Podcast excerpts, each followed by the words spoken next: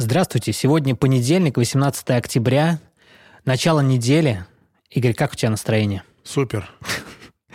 У меня тоже отличное настроение. Надеюсь, у наших слушателей тоже. Мы как радиоведущие начинаем. Можем себе позволить? Конечно. У нас сегодня свежая притча, которая называется «Каллиграфия чаньского наставника». Как мы помним, чань – это дзен по-китайски, а дзен – это чань, но по-японски. Итак, начинаем. Как-то один сюцай, ученый низшего ранга, пришел к чаньскому наставнику Даамину. Этот сюцай рассказывал о себе как о знатоке 24 стилей каллиграфии.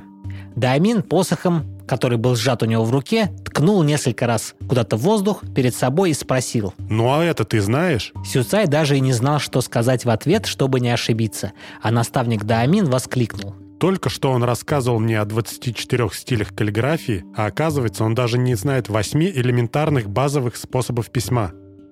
Но здесь у нас есть явно профессионал, который знает 24 стиля каллиграфии. Скажем, это Покрас Лампас, И? который пришел к какому-то чаньскому наставнику. И вот этот вот наставник говорит, а вот это ты знаешь, и проводит в воздухе. Какую-то закорючку. А Сюцай, Покрас Лампас, он даже не знает, что сказать.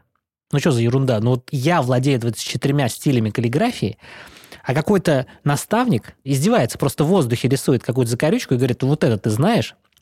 И потом наставник уточняет, что это один из восьми элементарных базовых способов письма. То есть, значит, он не, не- знает нифига 24 стилей? Нет, мне кажется, он вполне себе знает, но есть ощущение, что наш герой, который знает вот эти стили 24, он заключен в этих 24 стилях и как бы говорит о том, что вот он постиг.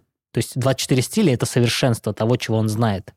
А мастер, наставник, он ему показывает, что это еще не конец. Не предел. Это, во-первых, не предел. Во-вторых, еще много всего есть. И есть то, чего ты еще не можешь даже понять и постигнуть. Вот эти восемь способов базовых даже, из которых начинается все. Короче, тот чувак в рамках находится и не может за них выйти. Да, он заявляет о себе как о знатоке, но что такое знаток? Это тот, кто ограничивает себя рамками, в данном случае вот этими стилями. Выйти за рамки. Выйти за рамки и познать чего-то И не больше, хвастаться. как вариант.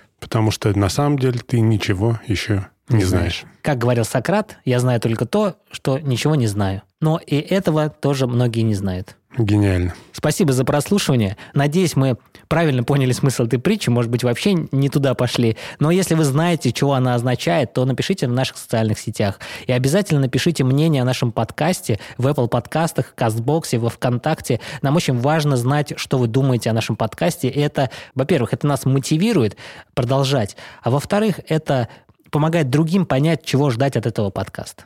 До завтра. Пока.